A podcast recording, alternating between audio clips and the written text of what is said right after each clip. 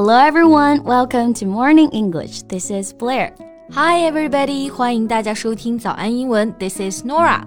节目开始之前呢，先说一个小福利。每周三我们都会给粉丝免费送纸质版的英文原版书、英文原版杂志和早安周边。微信搜索“早安英文”，私信回复“抽奖”两个字，就可以参与我们的抽奖福利啦。对，这些奖品都是我们老师为大家精心挑选的，非常适合英语学习，而且你花钱也很难买到。坚持读完一本原版书、杂志，或用好我们的周边，你的英语水平一定会再上一个台阶的。大家快去公众号抽奖吧，祝你好运。Nora, do you have aviophobia? Aviophobia? Do you mean fear of flying? 对，aviophobia 就是我们通俗说的恐飞症，就不敢坐飞机。no, I don't. I love traveling by air. I mean, it just saves you so much time when you go somewhere far and imagine the view you can get when sitting on a plane and looking out the window. Yeah, yeah, yeah. I got all that. 坐飞机确实方便省时间，而且景色无敌啊。嗯，But you have to admit that plane rides are stressful with all the turbulence and everything. Yeah, I can't understand that. 坐飞机的时候啊，就是遇到气流颠簸的时候， 还挺吓人的，对不对？嗯，那这个气流颠簸啊，我们就可以用一个词 turbulence 来表示，right? So you may have heard this when you were on a plane. Ladies and gentlemen, we were experiencing some turbulence. Please return to your seat and fasten your seatbelt. Thank you. 是的，在坐飞机的时候呢，遇到气流的时候，空姐都会这么说。哎，baby，你很害怕坐飞机吗？Yeah, never at ease when taking a flight. 哎，不过说到航班啊， 最近 MH 三七零又有新消息了，你看了吗？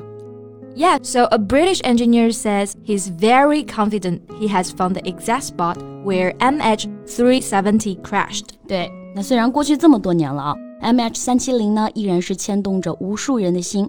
最近就有一个英国专家说，他找到了 MH 三七零的具体坠落地址。今天呢，我们就来跟大家一起聊聊这件事情吧。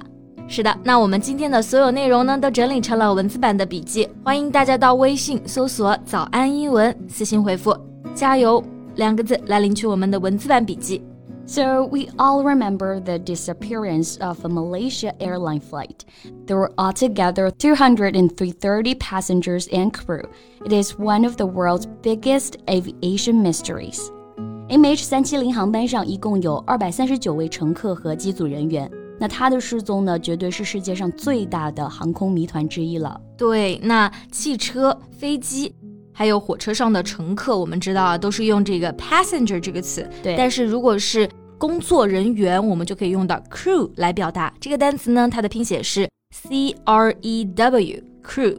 对，那刚刚我们也说到了航空谜团啊，这个航空英文表达就是 aviation。Right. So aviation is the operation and production of aircraft，指的呢就是航空飞机制造业。Aviation mysteries 就是航空谜团了。Yes, so an expert claims he has pinpointed the exact location where Malaysia airline flight MH370 crashed into the ocean according to revolutionary aviation tracking technology used by Richard Godfrey. 对，最近呢，来自英国的专家 Richard Godfrey 声称呢，他已经利用了一项革命性的新技术，精确定位了 MH 三七零航班坠入海洋的确切位置。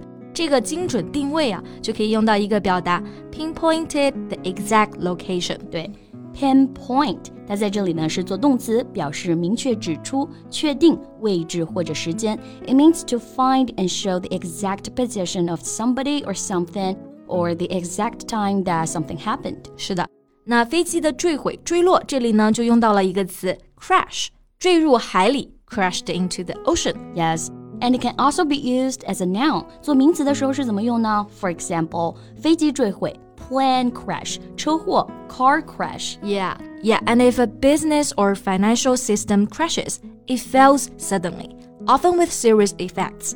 企业或者是金融机构突然的垮台倒闭，我们也可以用这个 crash 来表示。Yes, so here's an example the company crashed with debts of fifty million dollars。那家公司啊，由于负债五千万美元而宣告破产了。嗯，那之所以能够精准定位呢，是因为利用了一项革命性的新技术 这个革命性英文的表达就是 revolutionary。 Yes, so the word revolutionary is an adjective, 是个形容词啊。 It can mean something that connected with political revolution. 我们翻译成革命的，比如说 a revolutionary leader，、革命领袖；revolutionary uprisings，革命起义。 Exactly, but now it is mostly used to mean something that involves a great or complete change. 指的呢其实就是彻底变革的、革新的。For example, a revolutionary idea 就是指的别出心裁的想法。 Right, and according to his report, the aircraft crashed about a minute after the final satellite linked up at 8:19 a.m. over the Indian Ocean. 根据他的报告啊，这架飞机在上午八点十九分最后一次卫星连接后，大约一分钟在印度洋上空坠毁了。对，那卫星这个单词呢，我们也一起来学习一下，它叫做 satellite，s a t e double l i t e。那这个 i 在里面呢，就是发双元音的这个 i， 所以呢读作 satellite。 That's right. So Mr. Godfrey believes the plane rests at the base of Broken Ridge, which is an oceanic plateau in an area filled with ravines and an underwater volcano. 对，Godfrey 呢就认为飞机是落在断脊的底部，这是一个充满峡谷和水下火山的海洋高原。首先呢，这句话里面的生词比较多啊，我们一个一个来看。 海洋高原这个高原呢，就用到了一个词 plateau。 Right. Plateau. P L A T E A U. Plateau. 比如我们很熟悉的青藏高原，英文就是青海 Tibet Plateau。对，那在读这个单词的时候，一定要注意 plateau 它的这个重音啊是在第二个音节 plateau。 Exactly. And the second word is ravine. So ravine means a deep and narrow valley with steep sides，就是我们说的沟壑溪谷。好，我们继续看报道啊。 With all the evidence, Mr. Godfrey said he believes the crash was a hijacking and an act of terrorism by the pilot captain, who decided to divert his aircraft and make it disappear in one of the remotest places in the world. 根据所有证据显示呢，Godfrey 表示他认为坠机是机长的劫机和恐怖主义行为。嗯，机长决定改变飞机的航向，让飞机消失在世界上最偏远的地方之一。 Yeah, and I just got goosebumps because of this. Yeah, me too. 虽然一切都还只是假设啊，不过听到这种消息，也真的还是会觉得毛骨悚然的。那刚刚这段话里面呢，我们来看几个表达。So the first one, hijack. 对，hijack 这里呢并不是跟 Jack 说 hi 啊。If someone hijacks a plane or other vehicles, they legally take control of it by force while it is traveling from one place to another，就是我们说的劫持、劫机。 Yes, for example, two men try to hijack a plane. 这两名男子试图劫持一架飞机。嗯，那这种劫机的行为肯定就属于恐怖主义行为了。那这个呢，英文表达就是 terrorism。 Yes, terrorism. 后面去掉 m 加上 i s t 就变成人 terrorist，就表示恐怖分子。 Right，那机长呢改变了飞机的航向，让飞机消失在了世界上最偏远的地方之一。这个最偏远，我们就可以用 remote 这个词来表达。对，remote 大家比较熟悉的意思是做名词指遥控器啊。For example, where's the remote？遥控器哪儿去了？ Yeah, but here it's used as an adjective. Remote areas are far away from cities and places where most people live and are therefore difficult to get to. 表示的呢就是偏远的、偏僻的。 Yes, like a remote beach，偏远的海滩，one of the remotest areas of the world，世界上最荒僻的地区之一。的确，那马航三七零呢，堪称是本世纪最神秘的空难。这个庞然大物为何在科技高度发达的今天人间蒸发了呢？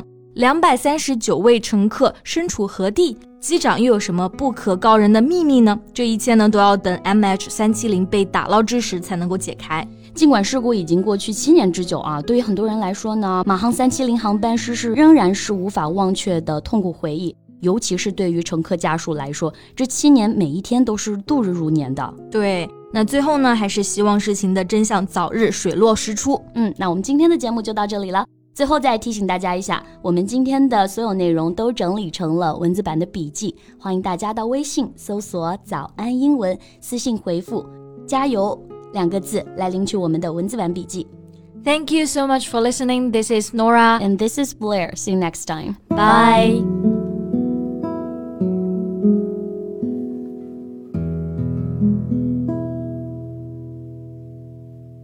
This podcast is from Morning English.